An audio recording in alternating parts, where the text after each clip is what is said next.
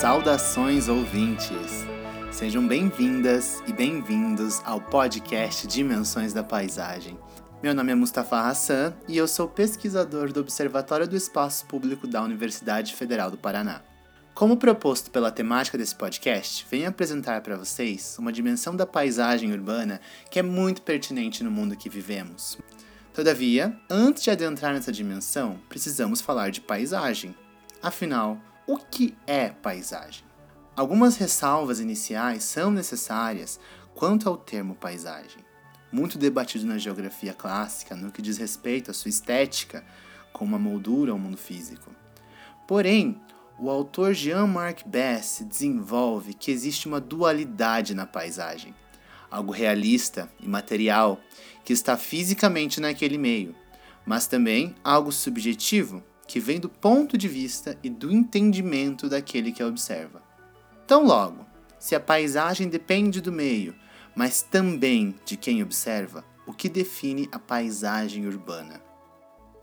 Aqueles que habitam a urbe. Eles modificam e veem o seu entorno de acordo com suas necessidades, e elas mudam constantemente. O autor Gualart, em 2003, afirmou que atualmente vivemos uma sociedade da informação, cuja principal necessidade não é mais a de produção de bens, e sim a de comunicação de ideias entre si. Se olharmos nossas cidades, veremos então espaços diversos, modificados de acordo com a necessidade de cada um que tem o poder de os modificar. É no espaço público, porém, que essas modificações acontecem de forma menos individualizada. E, de acordo com Lamas, é na praça e no parque que encontramos um espaço público que pressupõe planejamento, ou um programa, com funções de encontro e permanecimento, vis-à-vis -vis outros espaços públicos que têm funções distintas de circulação, por exemplo. Agora, eu convido você, cara ouvinte, a dar uma volta imaginária até a praça mais próxima da sua casa. Você chega lá, um belo dia de sol, e faz o quê? Se olhar ao redor, o que as pessoas estão fazendo? E quem está de fato permanecendo nesse espaço? O que faz? Aposto que em algum momento nessa cena imaginária surgiu um smartphone. Alguém tirando fotos, gravando um áudio ou um podcast, registrando de alguma forma esse espaço. E é sobre essa dimensão que eu quero falar a dimensão digital da paisagem urbana. Afinal, como as pessoas se reúnem no espaço sem placas? De que maneira grandes manifestações tomam forma sem que os participantes tenham sequer se encontrado antes? É por meio dessa dimensão digital que o espaço público vive, mas também morre. De acordo com Mark Alger, o indivíduo pode se fechar ao espaço e não vivenciar o lugar físico em sua plenitude, e dessa forma o transforma em um não lugar. Essa teoria advém de um período anterior aos smartphones e se prova muito atual quando observamos essa relação. Afinal, quem nunca saiu com amigos e teve que pedir para que todos deixassem seus celulares de lado?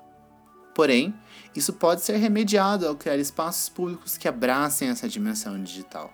O conceito de cyberpark surge desses questionamentos e é desenvolvido por um grupo de pesquisadores de diferentes países europeus em um projeto de mesmo nome. E eles definem esses espaços como espaços livres públicos que conectam os meios físico e digital.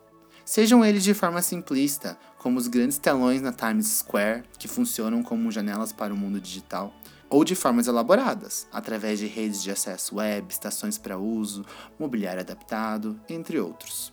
Esses espaços então funcionam como o que Foucault, na sua teoria dos lugares, classifica como uma heterotopia, um conceito desenvolvido posteriormente também por Soja.